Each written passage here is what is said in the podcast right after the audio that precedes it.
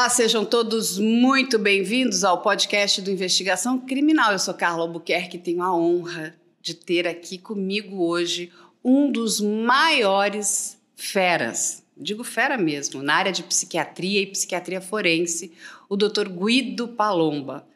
Eu conheço o Dr. Guido desde 2010. Nós temos uma longa história juntos e eu digo que o investigação criminal tem o DNA do Dr. Guido. Ele fez muitos casos, ele nos ensinou e ele, inclusive, educou a sociedade em relação a esses crimes, aos criminosos. E isso é muito importante porque o Dr. Guido cuida, né? Explica pra gente a cabeça, a mente do criminoso e do infrator. Doutor Guido, seja muito bem-vindo. É uma honra ser sua amiga. Carla, muito obrigado pelas palavras carinhosas. Eu que agradeço. Eu sempre me senti assim privilegiadíssimo com seus convites.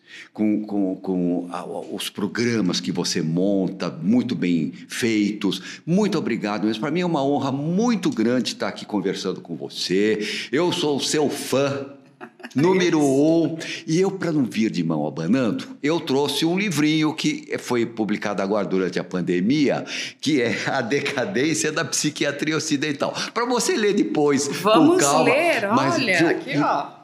Mas eu quero te agradecer muito pelo convite que você me fez. É um prazer muito grande estar agora aqui conversando com você e interagindo. Estou à sua disposição. Nós vamos falar bastante também desse livro e ele tem um título interessante: A Decadência da Psiquiatria Ocidental. Você vai me explicar é. mais isso.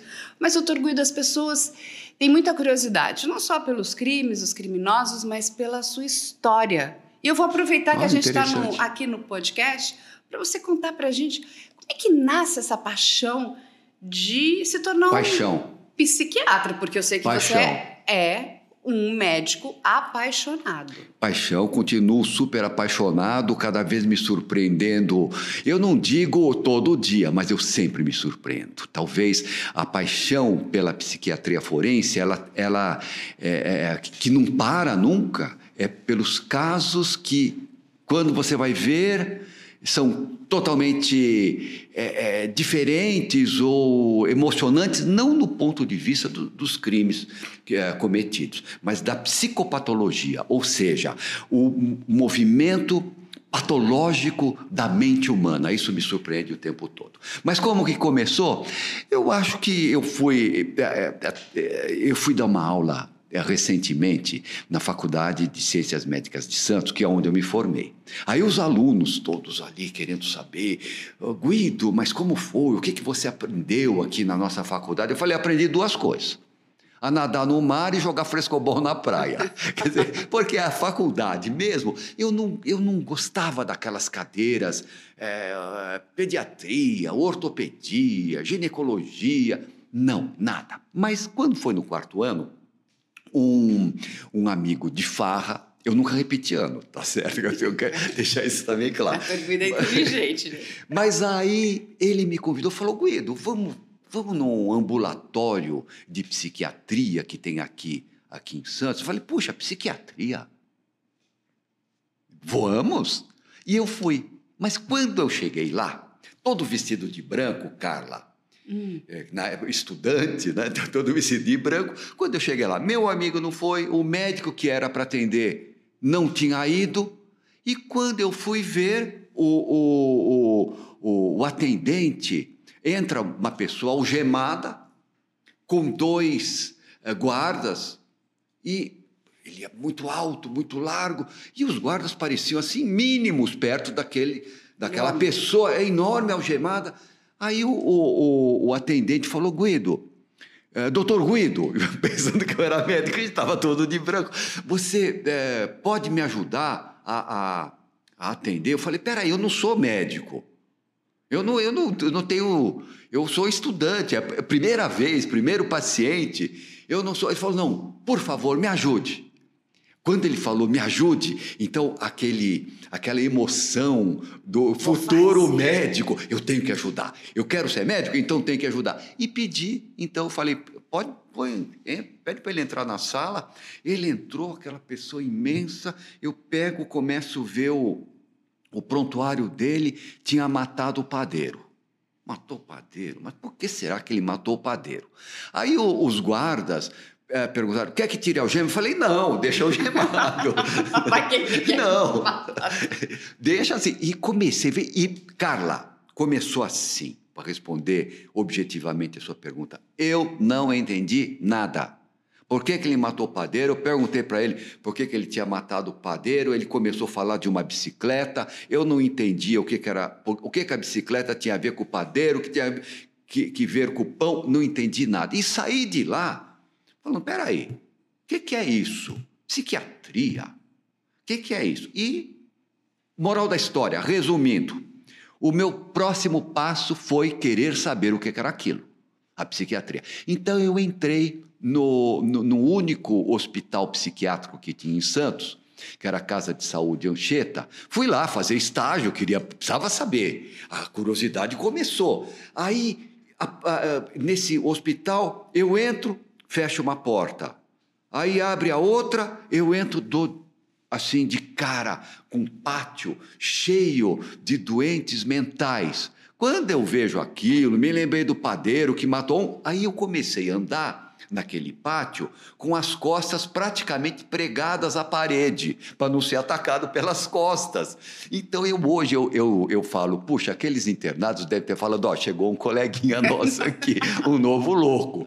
Bom, moral da história, também não sabia nada. Me formei, e a primeira coisa. Mas aí as ideias começaram. O que é o psiquismo? O que é a normalidade? O que é a loucura? E aí eu acabei indo para o maior hospital psiquiátrico, um dos maiores do mundo, porque na época eram 13 mil internados. Nossa, 13 mil muitos. loucos. É. E fui para um lugar chamado Manicômio Judiciário do Estado de São Paulo no Hospital de Juquiri. E lá eu fui aprender o que era, o que não era, loucura. E são todos ah, ah, doentes mentais criminosos. E lá eu fiquei 15 anos. E lá foi onde eu nasci profissionalmente, onde eu troquei os primeiros passos, onde eu aprendi a andar sozinho e foi também a minha catedral. E a partir de lá nunca mais parei. Você... E, enfim, resolvi aquelas minhas questões. Você sabe que aquele espaço, eu cheguei a conhecer né, bastante esse, esse hospital, o manicômio, judiciário. o manicômio judiciário, e aquilo é uma arquitetura de Ramos de Azevedo. Né? Exatamente. Né? E assim, quando eu cheguei, eu fiquei muito impactada. Ele já tinha sofrido o incêndio, teve um incêndio ah, lá, sei. mas com aquela escadaria. Sei, sei, sei. É e aí eu, eu perguntei, mas por que, que tem essa escadaria aqui, né? É. E aí tem. Olha, está me emocionando, porque eu, eu vivenciei aquilo no pleno. É, e aí um dos arquitetos que estava fazendo a restauração, eu até tenho todo o plano de restauração de arquitetura daquele local. Sei. Ele me explicou que tinha toda uma questão de você diminuir o outro. Então, quem está aqui em cima tem o poder. Ah, olha só. Então, enfim, que eram as é, teorias daquela época. Daquela época, provavelmente. É do início do século XX, é. final do XIX para o começo Aí do XX. Eu olhei para aquele eu lugar e eu falei assim: é muito impactante, porque é tinham aqueles impactante. corretores, aqueles corredores. É. Realmente, a arquitetura é lindíssima, é linda. belíssima, porque nós estamos falando de um grande arquiteto. Sim, claro. Mas claro. você sabe qual foi o outro espaço que eu fiquei muito chocada? Qual? Quando eu entrei naquele museu. Tem um museu ali. Ah, no, no, Museu dos Alienados Mentais, Osório Taumaturgo César. É, é maravilhoso. Eu conheci Osório César. E aí, quando eles me mostraram aquele lugar, eu falei, gente, mas tinha assim. Uns, uns vidros no ah, formol. Não, então foi outra coisa que eu tô. É, é aí que tinha uma mola. Ah, não, tá. Aí tinha não sei o quê, mas eu falei, o que, que é esse vidro cheio de Museu mola? Museu de Estudo do Cérebro. É, e eu, eu acho que é exatamente é. isso. Não era o museu da, da, loucura. Aí ele me disse o seguinte: ele falou, não, Carla, isso aqui eram os, os loucos que, quando morriam, né, e muitos faziam morriam, autópsias. faziam as autópsias e aí tinham achados, Exatamente. descobriam molas da comeu, cama. A mola da cama. Comia mola, é. comia vidro. Isso, exato. É, assim, as coisas mais bizarras. Bizarras. Aí eu falei, mas uma pessoa consegue comer mola? Pois ele é. falou, come. Come. Aí, você sabe que isso foi uma das coisas que me levou muito a querer também entender a mente humana, porque Sim. assim, eles vão fazer coisas que nós não faremos. Sim. E doutor Guido, eu tive a honra também de conhecer um outro psiquiatra, ele não é forense, mas ele, na época, era o presidente aqui do Instituto de Psiquiatria do HC, o Dr. Valentim Gentil. Valentim Gentil. E ele estudava os supernormais. Sim. Que era uma. Ele estava fazendo um grande trabalho. As pessoas supernormais. Sim. Eu falei, ah, deixa eu. Ele, eu brinquei com ele, falei, eu queria fazer parte dessa pesquisa. Claro. Ele falou, você não é supernormal. Eu fiquei tão arrasada. Eu falei, por que, que eu não sou super normal? Porque as pessoas super normais, elas não se abalam com nada. Eu falei, não? Não, elas não entram em desespero. Não que elas, completamente diferente do psicopata que não tem empatia, mas assim, tá tendo uma catástrofe. A maioria das pessoas vai ficar nervosa. O super normal, ele consegue agir de forma muito equilibrada naquela determinada situação. E eu falei, gente, eu, eu preciso entender Cê, ah, mais. Carla, posso, posso, posso falar para você uma coisa? Eu não sei se eu concordo com o supernormal, é, não. Eu, não eu tenho a minha doutrina, os meus livros, as minhas teorias, sei o que é normal, o que é louco, aonde começa a loucura, aonde começa a normalidade, o que, que tem entre as zonas fronteiriças do louco e do normal. Esse supernormal, porque hoje em dia, sem, é claro, o, o, o professor Valentim Gentil, um dos maiores crânios da, da, da medicina uh, da psiquiatria clínica. Mas a minha área, ela não é psiquiatria clínica. Eu não sei clinicar, não sei dar remédio. Existe uma diferença brutal entre um psiquiatra forense e um psiquiatra clínico. Então, eu não sei, eu não sei se eu, eu se eu consigo Mas discutir isso... supernormalidade ou não. Vou te contar uma coisa que você vai gostar. Aí, quando ele me fala isso tudo, eu falo, não, mas eu comecei a ficar muito inquieta, né, como jornalista, né? Eu falei, eu queria entender isso mais, né? Porque eu falei, é, eu tinha ido né, nesse, no, nessa, no hospital psiquiátrico, Sim. lá onde ficavam os loucos, no Juqueri, e sabe o que ele me disse? Ele falou, Carla, você tem que conhecer o Dr. Guido Palombo. Foi Sim. ele que foi o primeiro. Sim. É porque eu vivi lá, né? E ele disse o seguinte para mim: ele, nós vamos estar aqui cuidando das pessoas que provavelmente não vão cometer crimes, mas a gente não pode dar 100% Sim. de certeza. O Dr. Guido é um grande especialista, você já era um grande nome, né? Porque nós estamos Imagina. falando em 2000 e ali quando eu tive contato com ele 2008, 2009, Sim. e ele fala, ele é o fera.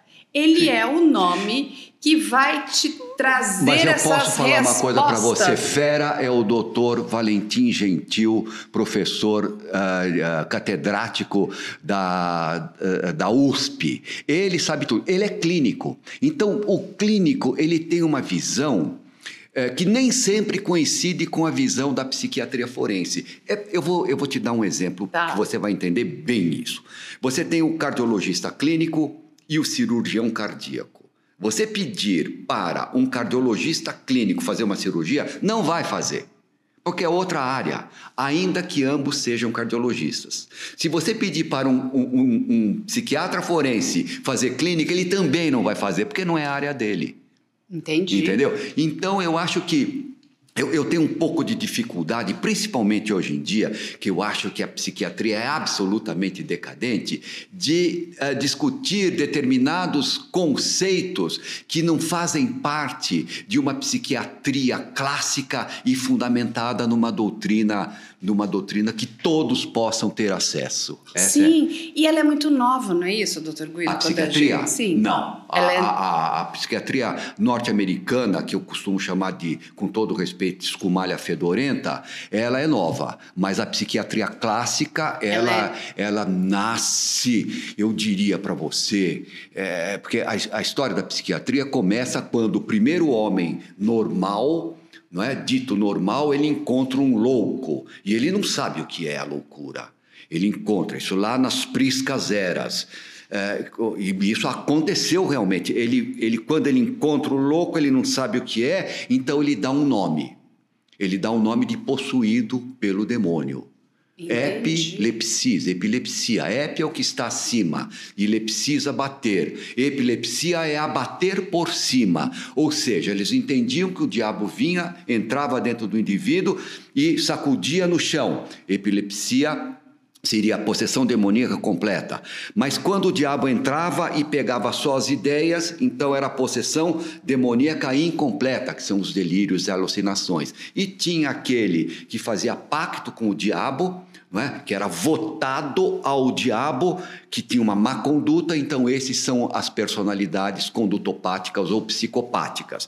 Então, isso, a, a, a psiquiatria começa aí há dois mil anos ou mais. Aí ela vem, vem, vem, é desmontada completamente no século XVI, é, quando um, um médico é, holandês ele diz não, a, a, a, loucura não é possessão demoníaca. E ele desmistifica com um livro chamado uh, Da Ilusão dos Demônios. Ele mostra que demônio que não é possessão demoníaca. Né? E aí vem, tudo isso é psiquiatria, já são os, os primórdios. Aí vem, ela desenvolve no século XVII no final do século XVIII com Felipe Pinel, que é um grande mestre. Mestre do... É, a gente tem o Pinel no Rio de Janeiro, né? O hospital. O Hospital Pinel e tinha aqui em São Paulo também a Clínica Pinel, que era pública, é, é, ficava no caminho de Franco da Rocha. E depois vem no século... E no século 18, uh, século XIX, século XX, é um desenvolvimento extraordinário da psiquiatria, das, das doutrinas, uh, das descrições lindas, maravilhosas sobre a loucura, o que é louco, o que é normal, qual a, a, a, os limites entre a normalidade e a loucura e tal. Aí chega no final do século XX, mais precisamente começa em 1985, uh, no final do século XX, e aí começa no século XXI a grande decadência da psiquiatria. Por quê? Aí vem a tal da escumalha fedorenta, que é a psiquiatria americana, com venda de remédios. Então, hoje a psiquiatria, ela é exclusivamente praticamente ela é psicofarmacológica, ou seja, o ser humano é um amontoado de neurônios banhado por neurotransmissores, sujeito aos psicofármacos. Então, com todo respeito, resumindo, se você está triste, porque morreu o cachorro na sua casa, se, vo, se você está triste porque está sem dinheiro no bolso, porque não pode pagar a conta, ou, enfim, por causa de, de quase. Tome remédio, tome remédio, tome remédio e as, e as doenças que são os modismos. Por exemplo, hoje o autismo é, é, virou modinha. Isso é um absurdo, isso é uma falta de respeito com as pessoas. Né? Ou se você tem mais de 60 anos de idade, 60 e poucos anos de idade, e um lapso de memória, o que, que você é? Tem Alzheimer. Isso também é um. Do Alzheimer, o Alzheimer jamais falou isso em toda a, a, a vida dele, em toda a obra dele. E aí, se você é criança, tem menos de 18 anos, você tem déficit da atenção e hiperatividade, tome Ritaline, tome Ritalina. Então essa é essa com todo respeito, essa porcaria dessa psiquiatria que começou recentemente com os Estados Unidos, com as grandes uh, produtoras de remédios, nada contra as indústrias, hein? As indústrias estão aí, precisam trabalhar. Mas o que, que aconteceu? Fagocitaram, comeram a cabeça dos psiquiatras que pensam dessa maneira absolutamente decadente. Eu já termino. Existem núcleos de resistência em todo o mundo. Só que não tem esse poder de, de divulgação, poder, de mudar isso. De mudar, pelo menos nesse momento dado da história. Então eu termino essa parte dizendo para você: eu nunca mais dei aula para formados, nunca mais, e nem vou dar. Só investimento nos jovens, porque são os jovens, os estudantes, que aqueles que vão vingar. Eles vão vingar essa, essa coisa que está aí, que é essa psiquiatria ordinária. E aí, doutor, isso, olha que aula que ele acabou de nos dar aqui muitas explicações que são importantes. Eu também concordo com você, doutor Guido. Eu acho que hoje todo mundo procura um remedinho. Eles querem. Uh, e a gente está criando toda uma sociedade né, uma, de pessoas que parece que elas são de cristal. Então, elas também elas não podem é, se frustrar, e a frustração faz parte, inclusive, do teu crescimento, né, pessoal, profissional, de você criar casco mesmo, né? Então, assim, é, tudo chora, tudo tem medo, tudo isso, assim, parece que é, eu digo que é uma sociedade de cristal. Essas pessoas parece que elas vão quebrar. Excelente sua análise, Carla. Concordo é, assim, plenamente. Então, sabe, assim, é. assim e, e, assim, eu fui criada, eu digo que nós somos uma sociedade meio, sabe, forjada naquele barro que você vai queimar no ferro. A gente fica ah, duro aqui, lógico. né? Vamos embora. O, o, o aço, quanto, mais, quanto mais bate, mais ele endurece. endurece. E, aí, e assim, faz parte da vida. Claro, porque claro. o mundo, entendeu? A gente não vai viver uma. A gente pode viver uma, uma, lida, uma vida linda, mas a gente vai passar por muitas claro, questões problemáticas. Mas, doutor, vamos falar da, da psiquiatria forense, que vamos. é o que todo mundo ama de paixão. Eu vou fazer algumas perguntas para você. Pois não. Que eu entendo que são muito importantes. Quando a gente olha para o Brasil, é, com essa quantidade de crimes, de criminosos, eu tenho certeza absoluta, porque eu já trabalho com isso há muitos anos também. Verdade. Um dos pilares que eu entendo que é muito importante para gente, a gente conseguir avançar, inclusive como sociedade, é a psiquiatria forense, para esse universo aqui do crime. Sim. E eu não vejo, eu não vejo Primeiro os nossos legisladores, Sim. enfim, mesmo eu não vou eu não vou colocar nesse balaio de gato a questão da polícia, né, que é a Sim. nossa autoridade policial. Eles até gostariam de ter, mas por exemplo, quando a gente está ali lidando com casos tão complicados, Sim. uma pessoa foi presa, né? Ela cometeu um crime bárbaro, bizarro, absurdo, e ela não passa nem sequer por uma avaliação. Exato criminológica. Nós não temos no nosso país um banco de perfil, de perfilamento criminal, para entender a cabeça dessas pessoas, é, para ajudar inclusive a autoridade policial explicar para a sociedade o que está acontecendo. O senhor já analisou muitos criminosos, mas é um banco de informação sua. Pessoal. Exatamente, o senhor sabe, olha por que, que a pessoa fez aquilo, o que, que levou aquilo, enfim, tem toda uma história. Mas isso não está dividido até para entender por que, que, como é que. Quando a gente pensa, vai num, num um, num assassino serial, como é que é a tomada de decisão Sim. dele? Como é que, porque é a polícia que vai claro. ter que estar tá lá. Como é que ele vai interromper aquilo? Aonde ele vai procurar? Claro. E a gente não está falando de lombroso que vai, né, aquela coisa aquela claro. que já está, né, foi ultrapassado. A gente está falando de coisa muito mais séria. A gente está falando de ciência. Claro.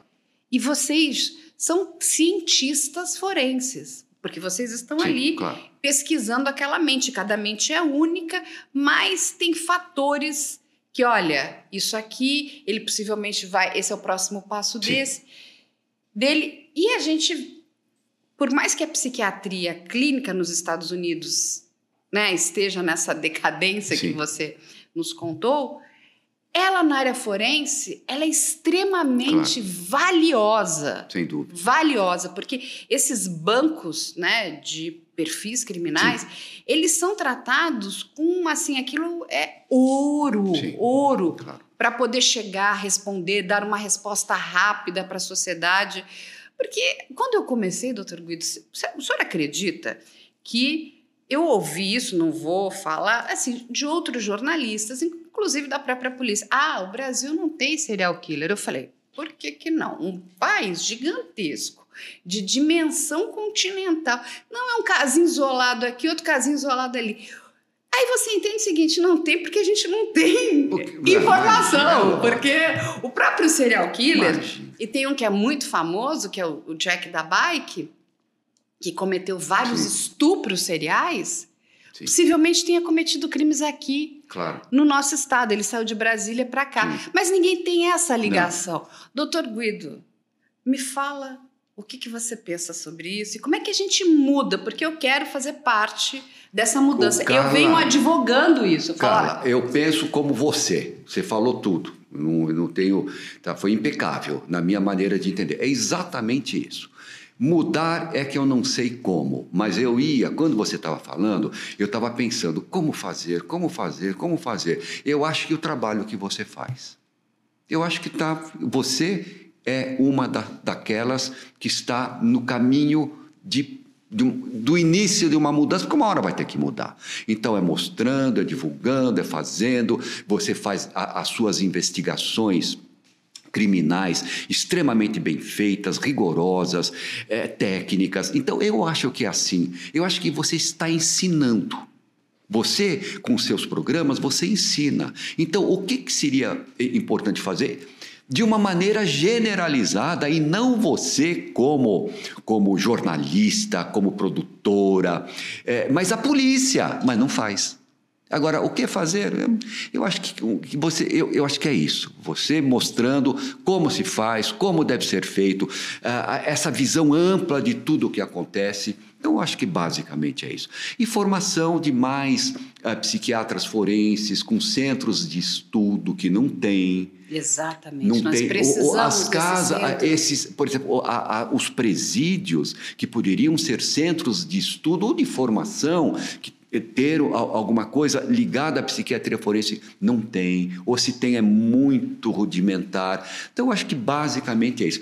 Talvez uma hora a gente consiga chegar lá. A quanto tempo vai demorar? Não sei.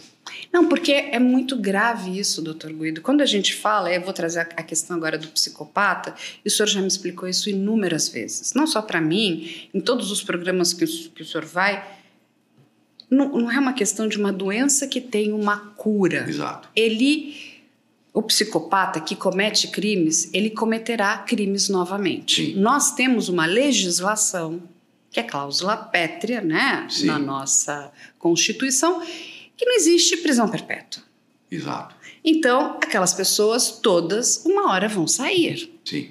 E eles são perigosíssimos.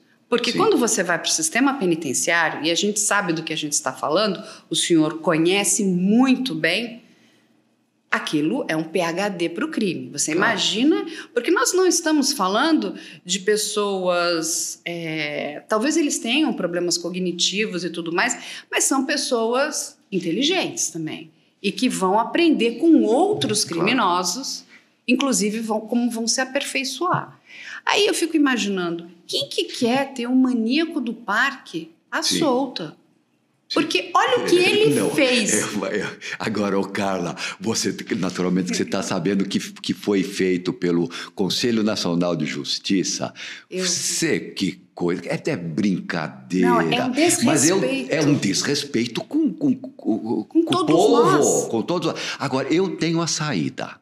Eu tenho a saída para isso. Claro que não vai ser feito, mas eu tenho a saída. Diga que a gente vai lutar por essa Vai- saída. são, ah, foram 21 pessoas que fizeram esse programa de desinternação. Não vai- todos os, os internados, doentes mentais criminosos, né, é, para as pessoas saberem, doentes mentais criminosos, eles serão por essa determinação, eles serão postos na rua. Eles têm que fazer tratamento, am- basicamente, tratamento ambulatorial, ah, e não é em, em em casas de custódia, é em, No CAPS, não é isso? no CAPS, exatamente no CAPS, né? E se porventura necessitar de internação em hospital comum, etc. e tal. Bom, então foi essa a determinação. Assinado, eu acho, com todo respeito, foi uma ministra que presidia o Conselho Nacional de Justiça. Com todo respeito, não leu, porque se lesse ela, pelo menos um direito deve, conhece. Não, a gente tem que leu. levar isso. É. É. Bom, o moral da história. e- Vão todos para a rua, então não existirão mais medidas de segurança. Então, a saída que eu tenho, eu tenho uma saída. É que não vai, não vai acontecer. Mas sabe o quê? Esses, ah, tipo, esses maníacos irrecuperáveis, doentes mentais de altíssima periculosidade, condutopatas de altíssima periculosidade, cri- criminosos seriais que terão que ir para a rua, leva para casa para ser motorista. Ser É, motorista, acho. leva para ser motorista seu, Eu ou para cuidar da, ou para cuidar do jardim da sua casa, ou, ou Dá ou- oportunidade. Dá oportunidade para ele, mas dá você. Não com, não faça continência com o chapéu dos outros e ponha na rua essas pessoas de altíssima periculosidade que vão delinquir, sim. Então leva para sua casa. Você acha que não tem periculosidade? Leva para sua casa. Pe- Pega o maníaco do parque e dá uma, uma, uma oportunidade para ele ser motorista da sua filha. Ele era Por que você não faz isso? Então, exatamente. É assim, porque o que ele Porque fez... é gente despreparada que não merece nenhum tipo de crédito e nem o nosso, nem a E nossa do- consideração, com todo respeito, Guido, Carla. É um desrespeito com as vítimas, com a memória daquelas pessoas. E com a sociedade também. Também que morreram Com- é. de forma, assim, doutor Guido, aterrorizante. Aterrorizante. Quando a gente pensa, a gente está falando do maníaco do parque, a gente tem o vampiro de Niterói. Pois é. a assim, são vários. A gente pode aqui enumerar um monte. O, o, os, os, estupradores, os pedófilos. Jack leva para casa, leva para casa os pedófilos e dá uma oportunidade para ser babá da, babá da sua filha. Vê se você quer. Não, não. Agora, e por que, que escreve aquilo, gente? Baseado então, no quê? Mas é um problema sério, porque inclusive é, nós precisamos mudar assim, o nosso código penal, inclusive as, a nossa legislação, porque ele não é um criminoso qualquer. Não. Não foi um crime de oportunidade, enfim. É, teve um acesso de raiva, sei não, lá, uma pessoa matou coisa. a outra. Não, ele vai fazer aquilo de novo, Sim. ele gosta. Explica para as pessoas, porque quando o senhor explica, até porque eu quero pegar suas falas Sim. e levar para os nossos congressistas, escutem Sim. o que ele está falando. Não é uma questão, não é, ah, vamos não. fazer um tratamento, dar um remedinho. É como se fosse tudo aquilo fruto de uma vivência dolorosa do passado, coitado. Não é. Com honestidade, não é. Isso, a, a, a doutrina é muito clara, é, é é pacífica nesse sentido. Esses indivíduos, eles nascem, se eh, desenvolvem e morrem com aquela, com aquela deformidade. Então, não tem cura, não tem abordagem terapêutica, nada. Esses condutopatas de altíssima periculosidade, que vão para os crimes seriais, etc., eles não têm, não têm jeito, não tem uma abordagem terapêutica que possa mudar a, a, aquilo que ele não tem naquele indivíduo. Não existe uma injeção. O que, que eles não têm? Nasceram sem, se desenvolveram sem e morrerão sem. Por exemplo, sentimentos superiores de compaixão, de piedade, de altruísmo. Não tem. Eu já examinei, Carla, eh, pessoas que matavam para ver cair. Mata para ver cair o, eu estava vendo aqui o seu painel, cheio de personalidades, eu conheço várias. O, por exemplo, o, o, o, o, o monstro do Trianon. É horrível. Ele, ele fazia aquilo por prazer de fazer. E não adianta, não muda, não existe uh, uh, nada que possa fazer mudar, porque ele não, não atinge aquele grau. Então, fazer o quê? Esses indivíduos, eles precisariam, precisariam ficar longe da sociedade por quanto tempo eles vivessem. Longe da sociedade. Porque se voltar, vai fazer. Tem uma, uma, uma moça, eu não gosto de falar nome, que ela foi liberada recentemente porque, é, enfim, por, por, por benesses Sim, dessa lei sistema. leniente. É, foi liberada, não tem saída, não tem mudança. Vai acontecer. Agora, vai acontecer. Tempo. É questão de tempo. Vai acontecer exatamente igual? Exatamente igual, não. Mas a criminalidade, a criminalidade vai acontecer. Porque são pessoas que não têm aquilo que a gente chama de mordedura afetiva, de saber aquilo que fez. Porque o remorso é um passo para você modificar. Quando você, puxa vida, eu fiz errado. Por exemplo, você briga com seu pai, briga com a sua mãe, você não vê a hora de, de, de arredondar. Agora, quando você não sabe, não está nem aí, não tem essa compreensão, não chega a esse ponto, você jamais vai, vai se corrigir. E eu estou falando de uma maneira genérica, mas os casos ah, ah, graves ah, de determinadas anormalidades mentais não têm saída, infelizmente. Não, e é isso que a gente precisa levar, porque assim, para as pessoas que desenvolvem essas leis, pensam as leis, eu acho que simplesmente acho que eles nem leem. Nem sabem nada, são, são e, nem leem. E, e aquilo só passa a ser importante quando parece que acontece dentro do universo deles. O que a gente vivenciou, doutor Guido, no final do, de 2023, eu fui muito impactada pelos crimes de uma plataforma de comunicação chamada Discord. Não sei se o Sim. senhor acompanhou. Uh, o Brasil vem vivendo uma onda de ataques em escolas. Sim. E todos nós, todos, né, vamos incluir também, achávamos que isso era algo isolado. Ah, não, é um rapaz, enfim, desequilibrado que resolveu entrar e matar coleguinhas na escola. É, esse universo que eu acabei mergulhando e investigando, e a gente Sim. continua investigando ainda hoje, nos mostrou que não. Não. Que essas pessoas estavam trabalhando todas articuladas, Sim. com planejamento. Sim. Até que no final aqui do ano aconteceu um ataque numa escola em Sapopemba, um rapaz novo de 17 anos ele queria ser famoso. Sim. Ele queria ser influencer no TikTok, Sim. uma dessas redes aí de Foi comunicação. aquele que foi junto com outro, não, com não, o mais não, velho? Não, esse não é esse. foi sozinho. Então, o que, foi que ele, dentro da plataforma do Discord, mentorado, olha só, Sim.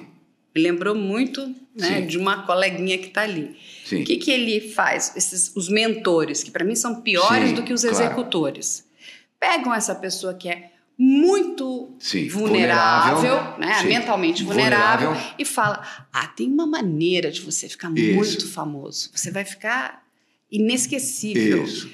Vai para a escola E faz e isso. comete um É, massacre. Isso, isso. E o que que o a pessoa, porque para mim O, o induzido, vamos chamar. o induzido, porque a gente não pode nem Sim. dizer que se ele é louco ou não, porque ele não, Não, passou não, por é- uma é- avaliação. Sim, mas eu tenho, eu tenho depois eu posso Aí, te falar o que, que, que eu penso. acontece? Ele vai, é tudo planejado. Sim. Doutor Guido, Claro. eu lhe mando. É tudo planejado por essa, nessa plataforma. As pessoas Claro. dizem, explicam para ele: olha, tem uma rota de fuga aqui. Lógico. Você filma, você Claro. manda, vamos fazer isso, virar algo hollywoodiano. Claro. E esse rapaz foi Vai e e fez, fez. e matou uma menina. Sabe, com um tiro na Sim. nuca, numa Sim, frieza, frieza. Assim, de cortar o coração. Sim, claro. Porque ele queria ficar Famoso. famoso. Um- por que, que você matou essa moça? Porque eu quero ser famoso. Sim. Eu não consigo a fama, né? Não consigo Claro, ser, claro, sei claro. lá. Mas é compreensível. É Aí- Veja, psicopatologicamente É, compreensível. Cientificamente falando. E você sabe o que, que aconteceu depois? Lógico, esse rapaz está preso, Sim, ele é menor de 18 Sim. anos, foi levado para a Fundação Casa. Qual é o tempo de internação? Três anos, o É, máximo. máximo. Depois sai ainda com a ficha Isso. zeradinha, mas está naquele, né? A gente sabe o que, que é também, que é sistema prisional. Os mentores estão se Claro. regozijando. Olha o que nós conseguimos. Mais um foi Claro. lá, cometeu o crime. Pegaram a foto dessa moça, dessa menina. Assim, quando a família estava enterrando essa moça, né, velando, colocaram cara de palhaça. É de um desrespeito. Claro. Aquilo, doutor Guido, mexeu, né? Não- não- Claro. esse foi um dos, mas mexeu muito comigo. Eu falei, olha o que estamos vivendo. Plataformas Claro. alienadas que, de certa forma, né, olham para o céu e o crime está comendo solto aqui. Infelizmente, as únicas pessoas que fazem alguma coisa são os nossos policiais. A primeira coisa que eu perguntei: esse rapaz não vai passar por uma avaliação psiquiátrica? Ele precisa, para a gente entender, inclusive, por que, que ele é tão vulnerável? Por que, que ele aceitou isso? Ele tem alguma questão? Silêncio, doutor Guido. Sim. Os mentores estão todos soltos ainda. Porque, inclusive, no nosso ordenamento jurídico, é complicado pegar essas pessoas. Claro. Olha o problema que nós estamos vivendo. Porque, doutor Guido, era fácil enquanto era o maníaco do parque, que você ia lá e sabia exatamente os crimes que ele Sim. tinha cometido. E ele estava ali fazendo um lobo solitário sozinho. Nós estamos falando de dezenas de pessoas muito jovens, com um, um teor destrutivo. E sabe como eles começam? Só vou passar mais um pouquinho, depois vou jogar aqui para o doutor Guido. Uma coisa chamada luz, L-U-L-Z. Que eles dizem que aquilo é uma brincadeira. Como é a brincadeira? Pega um bicho, um cachorro, um gato e mata. Sim. Põe fogo. Mas da forma. É assim, eu nunca vi tanto animal morto com, mas sabe, com teor de perversidade. É de pegar, furar, deixar, sabe, ficar é, ensanguentado. É um horror bater, esganar. E eu tô falando de pessoas de 14 e 15 anos. Sim. Doutor Guido, e aí?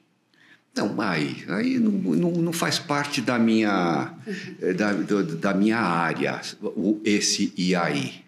Não sei, são políticas públicas, é, a polícia, Não, mas o que eu quero dizer, essas etc. pessoas, olha o que nós estamos aqui. Não, isso eu tenho consciência. pessoas disso muito. e, e, naturalmente eu já vi, eh, examinei, tive oportunidade de examinar eh, pessoas envolvidas com isso. Eh, ligar Nenhuma, foram poucos, não foram muitos. Nenhuma era normal mentalmente. Nenhuma.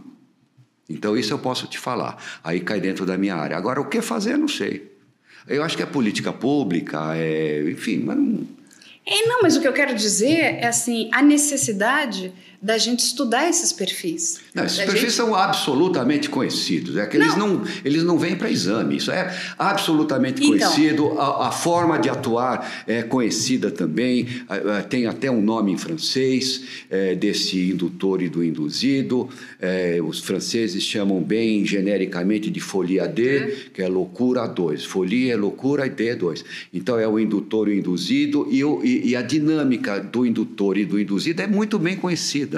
Agora, e daí? Alguém está preocupado com isso? Quer saber? É como você falou, eles vão para essa casa. A, a casa de, de menores, ficam Pra lá durante três Casa. anos, sai um abraço e fica por isso mesmo. Eu tenho, naturalmente, que eu tenho posições definidas sobre, sobre isso, sobre os limites da maioridade, menoridade, o que fazer, o que não fazer, porque isso cai extremamente dentro da minha área. Mas também não adianta nada, porque é uma coisa pô, pessoal, uma coisa é, minha. os, os- os políticos eles estão interessados em outra coisa. Agora, esses grupos de, de indutores e induzidos, isso existiu, existe e existirá. Talvez um pouquinho mais hoje por pela facilidade do mundo virtual que espalha com mais facilidade. Mas isso é conhecido há muitos anos, é conhecido desde sempre, e é a folia D, e se você levar num, num, num, num- elevar para mais pessoas, então é a famosa psicose coletiva, quando tem mais pessoas envolvidas, como por exemplo um guru, não é? um guru Sim, e, é e- igualzinho. e- e os, e o- e o- aqueles Seguidores. seguidores que vão até o suicídio coletivo, os seguidores, que já teve vários casos, isso aqui é relativamente comum. E tem também os suicídios coletivos induzidos por um guru virtual, e vai, teve vários, teve o, o Baleia, salvo engano, o É, número. Baleia Azul. Baleia Azul e tal. Então, isso é, é uma coisa absolutamente conhecida. Agora, o que fazer, eu acho que são políticas públicas. Eu sei o que acontece, a mente do indutor e do induzido, e, por, e o que, que tem a mente do indutor e o que precisa ter a mente do induzido. Porque não é, não é qualquer um que pode ser induzido. Se você, nesse grupo, entra uma pessoa que não tem absolutamente nenhum tipo de característica de ser induzido, ele não entra. Ele entra e cai fora, fala: não vou ficar nessa, né, nesse lixo desse, desse site, Lixo. desse, desse programa, etc. Agora, aquele que tem algumas características mentais, que aí são próprias da, da, da, da, da especialidade, eles entram e acabam sendo induzidos. E os indutores também são conhecidos. É, é relativamente. Eu não digo para você que é uma coisa. É, é, mas isso acontece e, e agora, como você bem disse, é com mais velocidade, porque o mundo virtual ele se incumbe de espalhar. Mas é aí que a gente chega na importância da psiquiatria forense. Porque olha a necessidade do trabalho de vocês, né, e da formação de novos psiquiatras forenses. Posso, posso dar uma interrompidinha, desculpe Pode. falar? É, hoje nós vivemos uma decadência da psiquiatria clínica e a psiquiatria forense não escapou. Quem são os psiquiatras forenses de hoje em dia? Não existe praticamente. Claro que tem, claro. Tem vários, mas em números suficientes são psiquiatras clínicos improvisados. É a mesma. é, é, equivale a você pegar um cirurgião, um- um cardiologista clínico e levar ele para fazer cirurgia. Só que o, o- o cardiologista clínico ele não faz, não vai fazer cirurgia porque ele não sabe nem segurar o bisturi. Agora, na psiquiatria, que é absolutamente decadente, o psiquiatra clínico vai lá e faz, e apresenta um laudo, e mostra para o juiz. O juiz, que é leigo, ainda que Leigo. muito culto, o juiz promotor e advogado aceita aquilo como bom, porque pensa que ele fez alguma coisa. Então, não é, eu acho que nós vivemos um momento de extrema decadência, tem que mudar tudo. Não existem, são poucos os psiquiatras forenses ah, de. Tem, tem, tem no Brasil todo. Al- Alguns, vários, mas a grande maioria. Você sabe como é que os italianos chamam? Como? Piscigate, sabe o que quer dizer piscigate? Cabeça de bagre, em, em- em- em português. ah, Os pisigates. rápido. É, os pisigates são, são, é o que tem. Então, nós temos que lidar com isso. Como fazer? Precisaria as faculdades de medicina, as faculdades de direito, o poder público, é, as críticas veementes a esses laudos que acham que, por exemplo, o, o maníaco do parque não tem periculosidade social. Por exemplo, aquele. É, quantos desses aqui não são pessoas que estão calmas, lúcidas, atentas, colaborantes, não alucinam, não deliram no momento do exame, então pode ir embora. Mas não é isso. Isso não é psiquiatria forense. É, é que nem o Eugênio Spikevitz. Pois é. é. Ele é um pedófilo. Mas já, já Aí, mas ele está onde? Num lugar onde não tem criança. Então, claro, não... jo sou jo e me circunstância. Aí ele está ok. Claro. Tranquilo, ele é calmo, prestativo, prestativo. Calmo. Ele é um médico, Claro, né? um médico então, ele bonzinho, pode serve cafezinho lá para a turma da frente. Voltar a ser ressocializado. Você imagina. Mas leva para sua casa, você que achou que está resolvido. Leva para ser babá do seu filho, porque ele ele, fazia. Olha o que ele fez. Eu tive acesso ao material é. da, complicado, da, né? das coisas que ele fez com aqueles meninos. Doutor Guido, eu lembro que foi. Assim, eu já vi muita é coisa triste, mas eu passei muito mal naquele dia. É complicado. Um médico fazer o que ele fez com aqueles rapazes, com aqueles meninos. É horrível.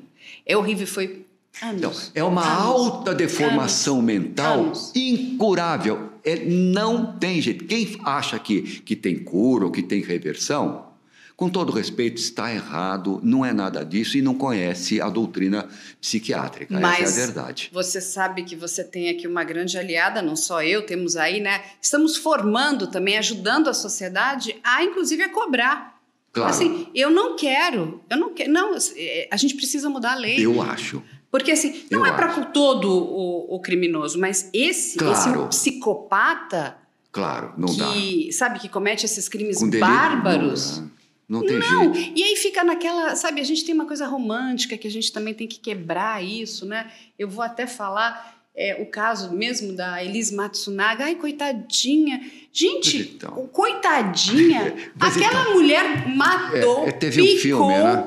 com, um- um- Mas então. amamentando. É, é, teve um filme dela, não teve? Eu não assisti, porque eu, eu, eu não Teve assisto. uma série. Porque eu não assisto, eu, eu, como eu conheço a realidade, eu não dou a liberdade poética para os filmes. É. Então eu não consigo. eu Não, falo, não, nós mas, já havíamos feito o documentário dela e eu lembro que quando esse streaming soltou. É, Não tem nada a ver com a realidade. O nome do streaming, é, sabe, as pessoas ela criticando. como, como culpada, é, né? é, ela na- como, ino- como é, A é, inocente, a é uma inocente. Mas então, mas então tem, tem ali você que trabalhou nesse caso. Eu, eu- eu- algumas coisas me chamaram a atenção também quando, quando eu fiz o, o trabalho sobre ela. É, uma coisa me chamou a atenção. São coisas que chamam a atenção, Sim, enfim. lógico. Uma- isso me chamou a atenção. Algumas, mas uma delas que não, não está nesse filme da vida dela, sei lá. Eu não assisti, nem vou assistir. Mas eu perguntei para quem assistiu se tinha isso. Não tinha. Que você deve lembrar disso. Ela, depois de ter ah, ah, esquartejado o, o marido, ela esquartejou, pôs tudo dentro de, um- de malas. duas ou três malas, eu não me lembro mais, pôs dentro do carro e foi para se desfazer dos Sim. pedaços do marido, tá certo? E ela foi pega por um, por um policial militar, na, na- no- com- por excesso de velocidade. Sim. E o policial militar, no depoimento, na, na entrevista que ele deu ali para a polícia e tal, falou: Mas escuta, você não. O senhor não, não, não notou nada de diferente? Não, absolutamente calma, normal e tal. Com o carro cheio de pedaços Pois é. Agora eu pergunto para você, Carla, pergunto para você: você vai viajar. Você traz um, um, um- um celular que não podia trazer, porque você não tem A gente nota. fica apavorado. Você, você quase entrega para a pessoa Exato. outra coisa. Você bebeu, você foi, no, você foi numa festa, bebeu uma cerveja. e aí tem aquele o funil, né, para pegar, para ver o bafômetro. A gente se entrega. Quando você se entrega. E ela estava absolutamente normal. Olha só. Olha, olha, olha a importância Mas da, isso ó, eu do olhar chamo, do psiquiatra. é, isso eu chamo atenção no seguinte sentido: é a frieza do condutopata.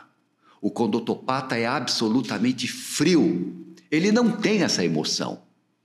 Outra coisa, outro detalhe também que não aparece. Depois do de praticado o delito, neste caso, eu me lembro bem porque foram fatos que me chamaram a atenção. Ela ficou, não sei se três dias, ou, ou quatro dias, ou três dias, pelo menos, absolutamente impassível, fazendo a, a, a vida dela como se fosse normal e... Respondendo as mensagens respondendo dele, as mensagens, passando por é, ele. ex- exatamente, numa frieza ímpar. Depois ela só veio a, a contar o que aconteceu quando não teve, não teve mais Ela jeito. Agora, outra pega. coisa, o juiz também, no depoimento que ela presta, o juiz faz algumas perguntas que mostram uma extrema frieza. Olha, eu estou acostumado com isso, eu só Sim, faço isso na minha vida. sim. Então, eu já examinei muitas pessoas para te falar o que é frio e o que não é frio. Com toda honestidade, é o que eu faço.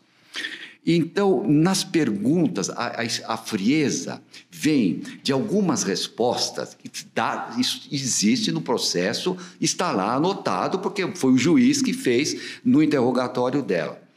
Dela contando como que ela separa a cabeça do tronco. Gente, doutora, eu É, fiz... você chegou, provavelmente você teve acesso. A frieza de falar, olha, a frieza que está contando, olha, o, a, aqui estava difícil, viu? É? Viu, Carla? Olha, tá difícil tomar essa água porque, porque ela não ela não está gelada ou está gelada. Quer dizer, é zero. A frieza de. Você de desmembrar uma cabeça do mas então, mas a frieza de você contar, a frieza de. Fala muito sobre ela. Fala muito. Fala demais, claro. Fala sobre o, essa o- o mente psiquiatra doida. forense, ele vai exatamente nesses pequenos detalhes ah, que, são, que são importantes. Outra coisa que também não tem no filme, não tem em lugar nenhum sobre ela. Você citou, eu me lembrei por causa de filme, é bem conhecido. Ah, ela comprou uma maquita Sim. no Rio Grande do Sul, não foi em São Paulo. Ou seja, ela já vinha nesse Mas planejamento. por quê? É. Não usou a Maquita, né? A Maquita Mas- não foi. Mas por que comprou no Rio Grande do Sul e não na. Uma na- motosserra. Que é pesada, né? Para você Sim, trazer uma em, mulher. Pra que, que você vai comprar aquilo? e trazer em avião, né? É, eu acho que ela tinha intenção. Outra coisa, diz que não planejou, não fez nada, não dissimulou, etc. Nada, né? Ah, pergunta: esse filme, eu perguntei para quem assistiu, disse que não. Eh, ela deu um tiro, ah, sabia tirar bem, Sim. deu um tiro certeiro e trocou o cano da arma. Não foi a arma que ela usou, ela, ela trocou o cano. Ou seja, ela Ou seja, preparou. preparou tudo. Doutor Guido, Olha, é um prazer conversar a com gente você. tem que deixar um gostinho de quero mais. Vão ter outros episódios com o Dr. Muito Guido. Ele vai contar mais coisas, porque mesmo os casos que o Dr. Guido não trabalhou, ele estudou. E ele vai trazendo essas informações maravilhosas para a gente. E a novidade boa é que a gente vai trazer outros casos do Dr. Guido também para as pessoas, porque a gente tem que educar. Eu digo sempre, doutor Guido, que Sim. uma sociedade bem educada, bem informada, ela cobra. Ah, eu acho. Eu e acho aí ela importante. começa a trabalhar em conjunto E- conosco. E, é, e ela tem, a, a sociedade ter noção, e é simples passar para as pessoas, a noção de que aquele crime foi praticado por um doente mental. Agora, se você me permite, só nesse finalzinho, Lógico. falar que nós estamos falando de doentes mentais ah, criminosos e que a grande maioria, a maioria absoluta dos doentes mentais não é criminosa. Para a gente não confundir Exato. doença mental com doente Não mental criminoso. É igual a pessoa normal. Né? As pessoas normais não são criminosas, mas tem um pedacinho, um pedacinho que é criminoso. Então, nós estamos conversando sobre exceções. Doutor Guido, só para a gente terminar, Nossa, temos aqui cinco perguntinhas. Escolha uma e responda para a gente. Escolha uma. Eu sou Essa que tá bem na minha frente. Então vamos lá. Viro? Pode virar. Existe crime perfeito? Meu Deus do céu. posso, posso, posso responder com uma pergunta? Pode. Posso? Pode, Você, Carla, que conhece tudo, que fez tantas investigações criminais tão bem feitas, que, que trabalhou mu- muito melhor do que polícia, com todo respeito à polícia, que eu tenho uma admiração Eu incrível, mas você tem uma equipe boa. Eu faço assim, ó, eu viro. Existe crime perfeito? Eu vou, então eu vou responder para o doutor Guido aqui. Não, existe crime mal investigado. Boa, essa eu gostei. Eu, adorei, acho, eu não acredito adorei, adorei, em crime perfeito. Existe Me crime convenceu. mal investigado. Me convenceu. Você- adorei. Quando Parabéns. você tem um bom trabalho investigativo. Gostei. E não necessariamente da polícia, né? Tem Não, não, um, sim, sim, um claro. programa americano, rapidinho vou contar para o senhor, que é, que é feito por pessoas comuns. Sim. Aí, uma, uma senhora que cuidava de um cemitério nos Estados Unidos tinha uma mulher enterrada lá há mais de 60 anos e um dia ela olhava, porque eles faziam, eles têm aquelas coisas, né, de criar, contar histórias antigas. Ela falou: Mas quem é essa mulher que está enterrada aqui há 60 anos e ninguém sabe? Ela conseguiu desvendar o crime, ela conseguiu descobrir que quem era a beleza. mulher. A pessoa que cuidava do cemitério. E, então, 60 anos eu- depois, doutor Guido! ó, é, mas boa, eu adorei essa resposta e ainda vou complementar com uma coisinha de- sobre isso que você falou, que foi, é muito interessante, é, é absolutamente verdadeiro. As melhores informações que eu tive, quando, nas- que eu tenho ainda, quando eu faço as perícias, vezes perícias estranhas, complicadas e tal, que eu, que eu preciso saber, às vezes, a- a- às vezes apenas de suspe, pessoas suspeitas, as melhores informações são dos jornalistas. O A jornalista, gente é carne de pescoço. né? ele- eles me trazem, eu falo, "Pô, você tem a fotografia da mão dele? Eu queria saber a mão, porque depois eu te conto, um dia eu te conto por quê. Você vai me Tá bom? contar. Doutor Guido, Muito muito, obrigada. Eu vou deixar aqui, a gente vai deixar aqui as redes sociais do Doutor Guido Palomba. Não deixem de segui-lo.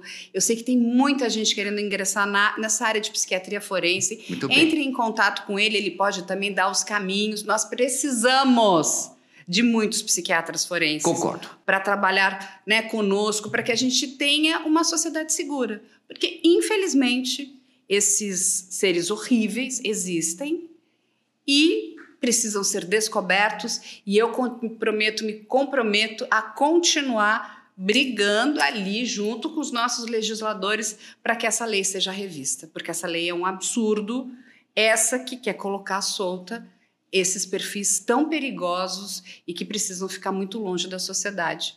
Gente, fica aqui também as nossas redes sociais e o Dr. Guido volta em breve com muitas novidades. Um beijo, Dr. Guido.